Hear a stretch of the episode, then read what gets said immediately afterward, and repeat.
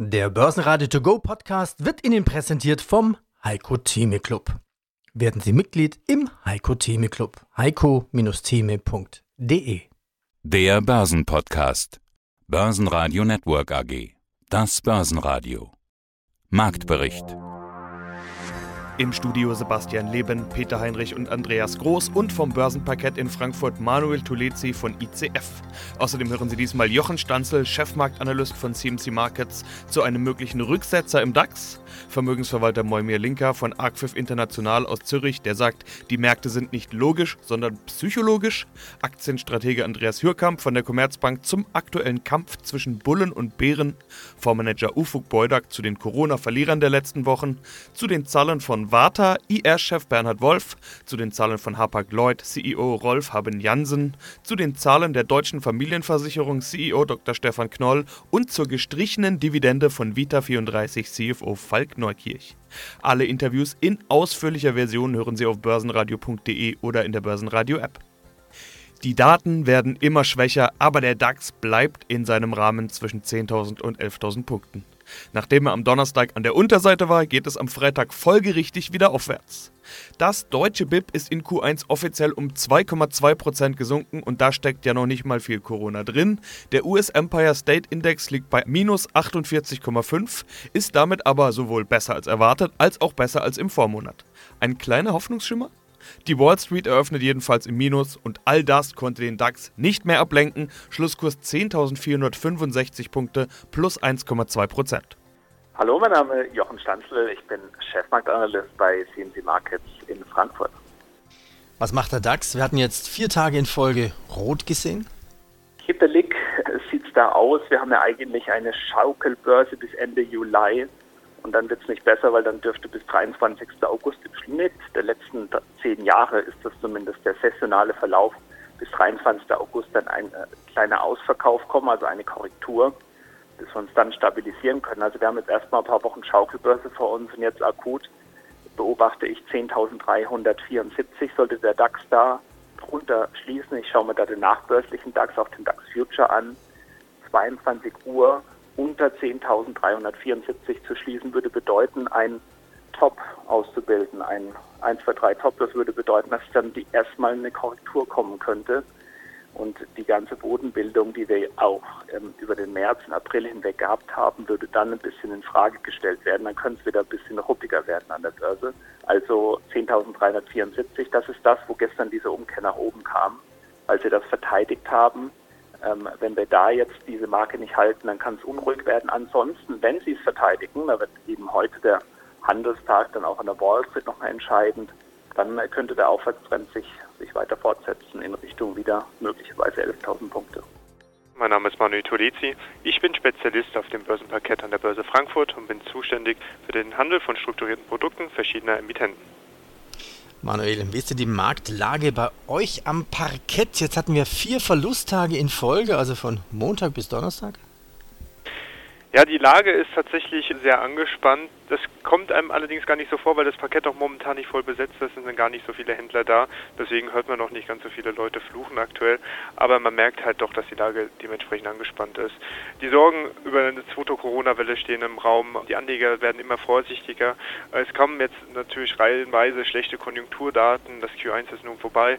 Und da heißt es abwarten und das hat halt dementsprechend auch einen schlechten Einfluss auf den Markt genommen und hat dazu geführt, dass der Markt dementsprechend jetzt auf vier Tage am Stück gefallen ist.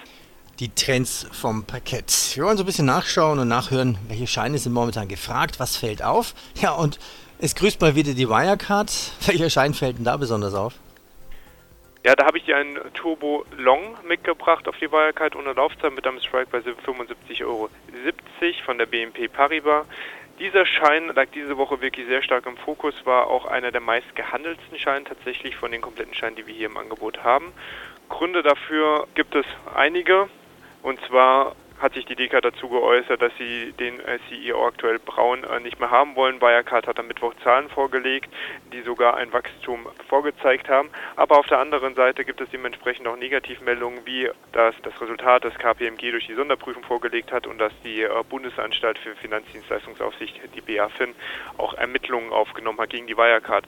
Dies hatte zur Folge, dass sich die Anleger tatsächlich vermehrtlich long positioniert haben und äh, das hat halt dazu geführt, dass die Aktie dementsprechend auch sehr nachgefragt wurde. Mein Name ist Moimir Linker und ich bin CEO der Axis International der unabhängigen Vermögensverwaltung in Zürich. Die USA scheint ja auch der große Verlierer der Corona-Krise zu sein. Also nicht nur gesundheitlich, auch wirtschaftlich produziert das Land der unbegrenzten Möglichkeiten aktuell grottenschlechte Zahlen. Verliert Amerika gegenüber Europa seinen langfristig ökonomischen Vorteil, vielleicht sogar seinen Vorsprung an den Aktienmärkten? Zu früh zu sagen und sehr schwierig zu beantworten, das ist Kaffeesatzleserei. Wir, äh, wir, haben immer noch die Feuerkraft der FED und ich möchte hier, wie gesagt, unseren Beirat, Professor Hens, zitieren und zwar genau in einem Atemzug, eigentlich beide Zitate zugleich, die die Situation sehr, sehr deutlich widerspiegeln. Don't fight the Fed, das heißt, leg dich nicht mit der Fed an. Jeder, der sich in der Vergangenheit mit der Fed angelegt hat, hat den Kürzeren gezogen. Das ist das eine. Und das zweite ist, die Märkte sind nicht logisch, die Märkte sind psychologisch. Beide Zitate treffen, wie gesagt, sehr, sehr genau ins Schwarze und das ist die Situation. Es ist zu früh zu sagen, wie sich Amerika weiterentwickelt. Wann wird die Ökonomie wieder reopened? Das ist das eine.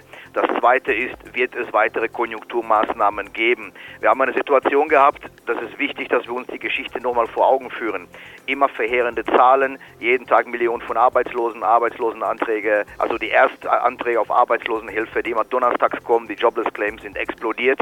Wir haben 20 Millionen Jobs vernichtet schizophren. 22 Millionen Verlust war die Prognose, 20 Millionen sind es geworden. Am gleichen Tag hatte Dow Jones ins Feuerwerk gezündet mit 500 Punkten plus. Es ist sowieso für viele vollkommen unverständlich, dass wir mit dem März den besten Monat in der Geschichte der Börse seit Aufzeichnungen überhaupt hatten. Als wir diese Monster-Rallye hatten, wo der Dow Jones von den 19.000 auf, auf 24 fast gespurtet ist, das war natürlich absoluter Wahnsinn. Und das ist natürlich der Feuerkraft der FED zu verdanken. Staatspapiere wurden herausgegeben, die Fed hat sie, hat sie aufgekauft und so wurde der Markt mit Liquidität geflutet. Äh, Staatspapiere wurden aufgekauft, Unternehmensanleihen wurden aufgekauft. Es gab auch eine breite Rallye, was die Unternehmensobligationen angeht. Und jetzt muss sich einfach jeder vorstellen, dass, äh, dass, dass, dass das Volumina sind, die noch nie in der Geschichte da gewesen sind.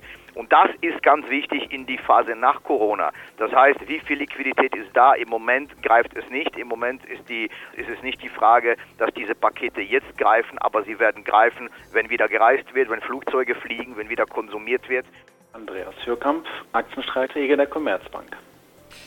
Der DAX scheint momentan irgendwie zwischen der 10.000 und der 11.000 Punkte Marke gefangen zu sein. Da geht es nämlich hin und her. Er steigt fast bis auf die 11, schafft es meistens nicht ganz, fällt dann wieder Richtung 10. Bevor er aber auf die 10 fällt, steigt er wieder hoch. So gesehen auch in den letzten Tagen.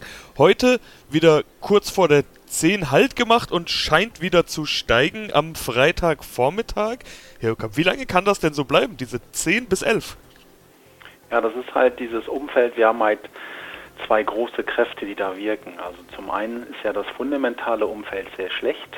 Die Gewinnerwartungen für den DAX sind im freien Fall. Und auf der anderen Seite haben sie halt die Notenbanken und auch die Regierung, die alles tun, um wieder die Wirtschaft zu stabilisieren und damit halt mittelfristig auch die Gewinnperspektiven des DAX zu stabilisieren. Und deswegen haben wir derzeit diesen Seitwärtstrend aktuell so zwischen 10.000 und 11.000. Also ich könnte mir sogar vorstellen, dass wir auch mal noch mal unter die 10.000 fallen, vielleicht im Spätsommer. Aber im Großen und Ganzen bin ich der Meinung, wir werden wahrscheinlich bis zum Jahresende sehr, sehr volatile Seitwärtsmärkte sehen an den Aktienmärkten. Ja, aber nicht, weil eben nichts los ist, sondern weil so viel los ist. Also ich finde das ganz spannend, dieses Bild, der ikonische Kampf zwischen Bullen und Bären. Ich habe in den vergangenen Wochen beide Seiten zur Genüge gehört. Also das Bärenargument mit den Wirtschaftsdaten, 36 mhm. Millionen US-Arbeitslose, Corona-Krise, Rezession. Und die Bullenargumente natürlich Liquidität der Notenbanken und auch Maßnahmen der Staaten. Beides verständlich und beides legitim. Ergibt alles Sinn. Was wiegt aber schwerer aus Ihrer Sicht? Also ich bin der Meinung, dass wir eher die negative Seite bekommen die nächsten Monate, weil ich hatte ja auch damals im letzten Gespräch gesagt, meiner Meinung nach, der Bullenmarkt ist ausgelaufen im Februar 2020 und wenn so ein Bullenmarkt ausläuft, da gibt es dann halt so mehrere Trends, die sich dann durchsetzen. Zum einen, dass der DAX auf Buchwert fällt, das ist ja passiert. Wir sind ja bei 8700 Indexpunkte, ist aktuell der Buchwert des DAX, da waren wir ja schon im März. Zweitens, es gibt immer sehr, sehr starke Bear Market Rallies. Da werden häufig so die Hälfte der Verluste wettgemacht und das ist jetzt ja auch tatsächlich passiert. Der DAX war ja fast 6000 Punkte gefallen, hat sich jetzt 3000 Punkte erholt von 8000 auf 11.000. Deswegen denke ich auch so bei 11.000, da ist erstmal so der Deckel drauf im Aktienmarkt und ich könnte mir vorstellen, also die dritte Sache, die ich gelernt habe, wenn so ein Bullenmarkt ausläuft, dass es lange, lange dauert, bis der Markt dann wieder so ein neues Gleichgewicht findet, wo er dann wirklich einen nachhaltigen Aufwärtstrend starten könnte. Deswegen, ich bin der Meinung, dass sich diese sehr, sehr nervösen Märkte bis zum Frühjahr 2021 hinziehen werden. Und ich bin auch der Meinung, dass wir vielleicht, vielleicht im Spätsommer, dass wir nochmal eine deutlichere Korrektur sehen werden am deutschen Aktienmarkt. Mein Name ist Upo Boldak. Ich bin Vorstandsvorsitzender der Lois AG, einer Investmentboutique aus Deutschland. Wir sind spezialisiert auf das Thema langfristige Aktienanlage und sind in unseren Fonds überwiegend in qualitativ hochwertigen Titeln, die wir unterbewertet einkaufen, anhand von Fundamentaldaten investieren lösen wir uns mal ein bisschen von dem Aktienmarkt oder dem DAX. Äh, bei Ihnen geht es um einzelne Unternehmen. Sie investieren in Unternehmen, Stockpicking. Sie hatten vorhin schon einige Kriterien genannt, die bei Ihnen wichtig sind. Spannend ist ja, heute sind wir wieder in einem Plustag. Heute lösen wir uns wieder ein bisschen von der Unterseite, also dieser 10.000 im DAX gehen nach oben. Und was hat geholfen? Die Wall Street. Und da ausgerechnet die Verlierer der letzten Wochen, nämlich Banken und Ölwerte waren es, die haben plötzlich gedreht und ordentlich zugelegt. Und das finde ich eigentlich spannend. Was machen wir eigentlich mit den Verlierern der letzten Wochen? Sind das Unternehmen, Aktien, die Sie sich anschauen, rein von den Bewertungskriterien, also Kurs-Gewinn-Verhältnis beispielsweise, zumindest die Kurse, die sind ja deutlich gefallen. Also sind Verlierer für Sie interessant? Ja, eigentlich würde man ja immer intuitiv denken, da wo am wenigsten Beliebtheit herrscht, sind auch die höchsten Renditen zu erwirtschaften. Jetzt haben wir es nur sogar in den letzten zwei Jahren, dass gerade wenn Sie den amerikanischen Markt ansprechen, wir einige beliebte Werte haben, die sich sowohl auf der Bewegung nach unten besser entwickelt haben, als auch der Bewegung nach oben.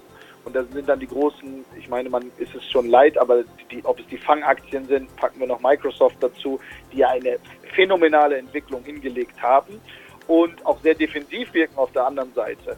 Das heißt, dieser Disconnect, wenn wir jetzt von diesen Werten sprechen zu den tatsächlichen Verlierern, wenn Sie sagen so etwas wie Banken oder im Energiebereich oder auch einfach industrieller Werte, ist so erheblich, dass man sich doch fragen muss, wie weit diese Schere noch weiter auseinandergehen kann. Bis dato war es immer eine Verliererstrategie, auf diese Verlierer zu setzen, muss man ganz klar sagen. Allerdings wird irgendwann der Tag kommen, wo zumindest diese Schere zusammengehen wird, wo das Bewertungslevel sich eigentlich eher annähert. Jeder Industriewert ist ja nicht per se einfach schlecht und kann nie wieder beobachtet werden sondern wird auch attraktive Renditechancen bieten können. Heute ist beispielsweise ein Maschinenbauer, die GER Group aus Deutschland, mit guten Zahlen herangetreten und die Aktie befindet sich zweistellig im Plus. Also es gibt auch hier und da mal Lebenszeichen aus der Industrie. DAX-Gewinner war VW mit 4,1% plus, Conti mit plus 3,8% und die Deutsche Post mit plus 3,6%.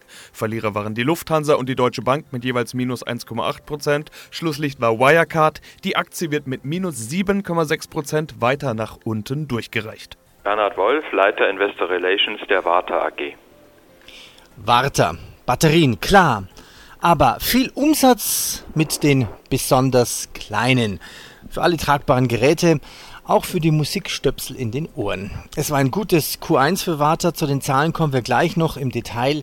Ja, und da sind wir eigentlich schon bei der Prognose 2020. Oft stelle ich die Frage erst am Ende. Wirtschaftswachstum minus 10 oder 15 Prozent weltweit vermutet. Könnte es sein, dass Kunden von Ihnen Ware einfach nicht abnehmen aus technischen Gründen oder der Bedarf an Batterien nimmt ab, also auch um 10 bis 15 Prozent? Also dass Kunden temporär Verzögerungen irgendwie zu verarbeiten haben, das kann man nie ausschließen. Jetzt muss man gleichzeitig sagen, dass gerade die kleinen Batterien, die, wie Sie sagen, in den Ohrstöpseln verschwinden, äh, dass die sehr gefragt sind und dass nach wie vor die Kundennachfrage nach den schnurlosen Ohrhörern ungebrochen ist, also dass wir an der Stelle keine Verzögerungen sehen. Zunehmend sehen wir natürlich auch, dass Geschäfte wieder aufmachen. Wir sind ja auch im Konsumentengeschäft tätig. Auch das hilft uns. Also im Augenblick können wir nicht vorhersehen, dass wir hier einen, einen größeren Einfluss noch bekommen. Schauen wir uns Wartas Q1-Zahlen genauer an. Sie haben ja verschiedene Segmente. Die Kleinbatterien, Micro Batteries and Solutions, Household Batteries heißt die nächste Einheit. Warta hat ja auch seine Marke Warta Consumer von Energizer zurückgekauft. Die sind ja komplett seit Januar mit dabei. Jetzt gibt es also Vergleichszahlen mit und ohne Warta Consumer. Umsatz plus 170 Prozent auf fast 200 Millionen Euro. Ohne Akquisition von Warta sind es fast 70 Prozent gerundet. Konzernergebnis 24,5 Millionen nach 9 und noch eine Zahl EBTA 197 Prozent auf 51,7 Millionen Euro. Ohne Akquisition von Barter Consumer muss es heißen plus 135 Prozent. Also gerundet ist das EBTA bei plus 200 Prozent. Wo kommt denn dieses starke Wachstum her? Also es sind im Grunde genommen die Fortsetzung der bisherigen Erfolgsstory. Und die Erfolgsstory ist, dass die kleinen Batterien eben sehr stark nachgefragt werden. Einmal für die Earbuds, das ist die eine Seite. Und auf der anderen Seite haben wir natürlich nicht zu vernachlässigen ein sehr profitables und sehr, sehr gut wachsendes Geschäft mit Einmalbatterien, die sehr stark in die Hörgeräte äh, hineingehen. Dann haben wir natürlich uns auch breit aufgestellt. Wir sind mit Powerpacks dabei. Also denken Sie nur daran, Miele ist einer unserer Kunden, der von uns Powerpacks bezieht. Und auch bei den Energiespeichern liefern wir ja Speichersysteme aus für Haushalte, die eine Photovoltaikanlage auf dem Dach haben. Das heißt, das Portfolio ist breit. Das größte Wachstum kommt tatsächlich aus den Microbatteries. Heute hatten wir auch ein Interview mit Warta. Gute Zahlen, coole Zahlen kann man sagen, EBTA plus 200 Prozent. Hohe Nachfrage nach kleinen Batterien für diese Musikohrstöpsel. Wie hoch ist denn die Nachfrage nach der Aktie? Was sagen deine Charts? Erstmal eine Kurslücke nach oben, zwischenzeitliche Rallye, jetzt gibt es Gewinn mit Namen. Die Aktie ist auch relativ gut gelaufen, wenn man zumindest von dem Tief ausgeht. 50, 55 war das ja. Und im großen Bild hatten wir ja eine sehr, sehr gute Phase bei der Warta-Aktie von Dezember 2018 bis ja, Dezember 2019. Da ist die von 24,55 auf 127,90 gestiegen dann eingebrochen und zwar nicht nur ein Drittel eingebrochen von dieser Gewinnstrecke, nicht nur die Hälfte, sondern drei Viertel von diesen Gewinnen hat es wieder abgegeben. Das war schon heftig für die Aktionäre, aber gute Nachricht ist, ist, dass wir jetzt hier eine Bodenbildung hatten im März und aufgehend oder ausgehend von dieser Bodenbildung haben wir einen Aufwärtstrend, dass es jetzt Gewinnmitnahmen gibt, die Gewinne nicht gehalten werden konnten, ist da erstmal nicht schlimm. Der Aufwärtstrend insgesamt und auch die Bodenbildung ist intakt. Jetzt kann man sich Marken nach oben anschauen aus dieser Bodenbildung, die Widerstände darstellen. Akut jetzt heute 82,20 Euro sollten wir die brechen, wäre Potenzial da bis 96, 36 und darüber 108 Euro, 109 Euro. Die wird ganz, ganz wichtig sein, da wir da nämlich diese Trendwende, dieses Trendwendemuster äh, Charttechniker sprechen da von einem 1, 2, 3 Top, haben wir dort gebildet. Da müsste man nachhaltig drüber, um quasi an diese starke Phase in der Warteaktie äh, von, äh, ja, von 2019 äh, anknüpfen zu können. Da ist immer noch ein bisschen entfernt, aber gute Nachricht ist, wir haben jetzt die Bodenbildung, auf die die Anleger ja schon länger gewartet haben. Mein Name ist Falk Neukirch, Finanzvorstand der Vita 34 AG. Herr Neukirch, wir Journalisten arbeiten ja ähnlich wie die Investor Relation Abteilungen. Wir denken zunächst in der großen Überschrift und kommen dann zu den Details. Und Ihre Investor Relation Abteilung schreibt über den heutigen Geschäftsbericht, ich zitiere, Geschäftsverlauf von Vita 34 stabil und unbeeinflusst vom bisherigen Covid-19-Verlauf.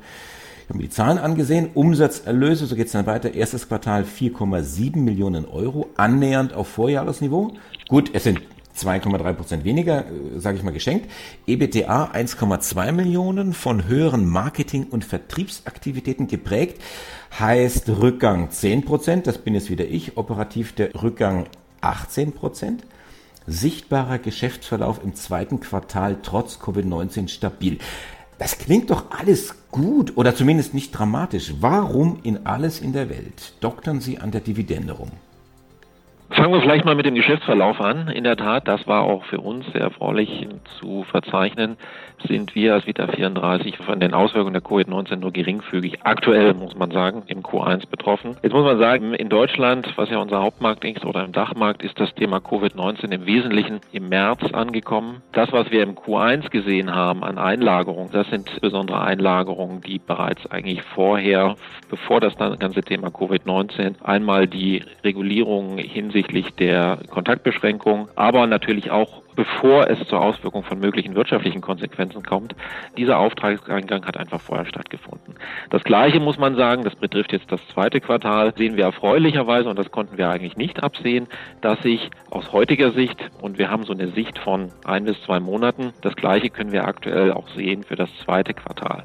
Sollten jetzt die Kontaktbeschränkungen, wirtschaftlichen Beschränkungen weiter andauern, wird es natürlich auch in Dachmarkt wirtschaftliche Auswirkungen geben, die wir heute nicht kalkulieren können und auch nicht kalkulieren können, welche Auswirkungen das auf unser Geschäft hat. Wir hatten ja eine Guidance gegeben. Die Guidance war geprägt von mäßigen Auswirkungen der Covid-19-Pandemie. Das war im März mit Umsatz 19 bis 21 Millionen und EBITDA 4,8 bis 5,8 Millionen. Das sehen wir heute immer noch so. Entscheidend war der Satz mäßige Auswirkungen der Covid-19-Pandemie. Das heißt, aus heutiger Sicht sehen wir eine mäßige Auswirkung. In welchem Umfang wir beeinflusst sind, das kann man nicht so genau sagen. Also es ist kein Umsatzeinbruch, Auftragseinbruch zu verzeichnen. Nichtsdestotrotz sagen wir, in dem aktuellen Umfeld würden wir eher auf Sicht und Vorsicht fahren und im Jahr 2020 für das Jahr 2019 die Dividende der Hauptversammlung vorschlagen, diese Dividende für dieses Jahr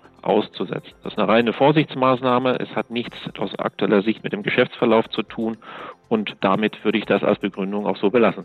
Rolf Fabians, äh, CEO von Hapag-Lloyd. Es ist ja nicht so, dass die Krise an ihrer Branche spurlos vorbeigeht. Klar, Welthandel, Weltwirtschaft, alles betroffen von Corona. Wie sehr trifft es den Seeverkehr? Es trifft den Seeverkehr auch. Im ersten Viertel war das Impact war begrenzt, aber jetzt sehen wir jetzt ab dem zweiten Viertel schon, dass das Volumen so im kleinen zweistelligen Prozentbereich zurückgeht. Und das ist natürlich eine große Veränderung und darauf muss man sich einstellen. In Ihren Zahlen sieht man so viel davon noch nicht. Umsatz 6% plus auf 3,3 Milliarden Euro in Q1. Wie stemmen Sie sich gegen den Trend oder spürt man dieses Ausmaß tatsächlich erst in Q2, wie es in der Pressemeldung angedeutet wird? Ja, man spürt das tatsächlich erst von Q2. Und jetzt sehen wir auch, dass die Volumina rückläufig sind. So, das wird man dann auch in die Zahlen spüren und wir versuchen dann natürlich gegenzusteuern, um so viel wie möglich Kosten zu sparen. Wo haben Sie denn überhaupt Berührungspunkte mit Corona? Klar, Lieferketten sind wahrscheinlich betroffen. Vielleicht manchmal ist auch der ein oder andere Hafen zu. Wenn dann auf einem Schiff Corona ausbricht, dann haben Sie natürlich ein Problem. Also, wo sehen Sie die Gefahren von Corona in Ihrem Geschäft und was für Maßnahmen hat das zur Folge? Ich meine, die, die Gefahren sind äh, natürlich zuerst unser Personal, sowohl an Land als auch auf See. Da versuchen wir alle Maßnahmen zu treffen, die wir können. Ja, wir arbeiten zum Beispiel jetzt äh, über 90 Prozent von zu Hause. Auf die Schiffe ja, ist es bis jetzt alles okay, aber wir wissen, dass es da einfach gewisse Gefahren gibt. Und außerdem muss man versuchen, seine Kapazitäten und Kosten so viel wie möglich anzupassen an die niedrigere Nachfrage. Und deswegen streichen wir Reisen hier oder da und versuchen wir auch, so variable Kosten zu verringern. Seien Sie gegrüßt, liebe Hörerinnen und Hörer. Hier spricht äh, Stefan Knoll. Ich bin der CEO und Gründer der Deutschen Familienversicherung und soll nun einige Fragen beantworten. Und das ist ein digitales Versicherungsunternehmen, das, was man neudeutsch InsurTech nennt. Wir wollen über ihren Jahresstart sprechen. In diese Zeit fällt ja eben auch diese leidige Corona-Pandemie. Wir hatten in den vergangenen Wochen schon ein paar Interviews mit Versicherern und Rückversicherern und die haben jeweils eine Delle wegen Corona bekommen. Bei ihnen ging mein erster Blick dann auf die Aktie und da sieht man nicht mal einen echten Dip. Herr Knoll, keine Corona-Delle bei Ihnen? Nee, eigentlich nicht. Also wir haben in der Tat im März haben wir Corona kurz gespürt. Da haben wir damit gerechnet, dass da jetzt manches vielleicht runtergeht. Aber das hat sich im April alles wieder relativiert. Das sieht alles ganz gut aus. Wir merken natürlich schon bei einzelnen Versicherungsarten Rückgänge. Also die Auslandskrankenversicherung, die macht jetzt im Beitrag nicht so viel aus, aber in Stückzahlen merken wir es halt, die ist, die ist natürlich dramatisch eingebrochen. Wenn Sie eine weltweite Reisewarnung haben, dann brauchen die Leute auch keine Auslandskrankenversicherung mehr. Also da merken wir es schon. Wo wir es nicht merken, ist zum Beispiel bei der Tierkrankenversicherung, die läuft besser denn je.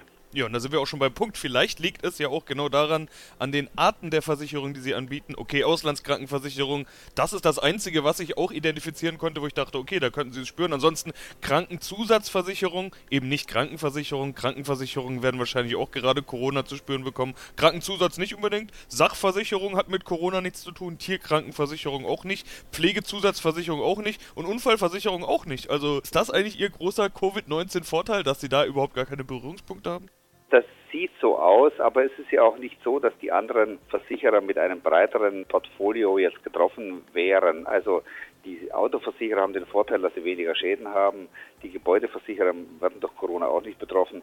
Also im Grunde gibt es nur ganz wenige Versicherungen, die jetzt bei Corona zum Tragen kommen und davon haben wir einen Teil nicht. Also das ganze Thema Betriebsschließung machen wir ja nicht. Insofern betrifft uns da Corona nicht. Lebensversicherung machen wir auch nicht. Ja, wir sind da ganz gut aufgestellt. Börsenradio Network AG Marktbericht Der Börsenradio To Go Podcast wurde Ihnen präsentiert vom Heiko Theme Club. Werden Sie Mitglied im Heiko Theme Club. heiko-theme.de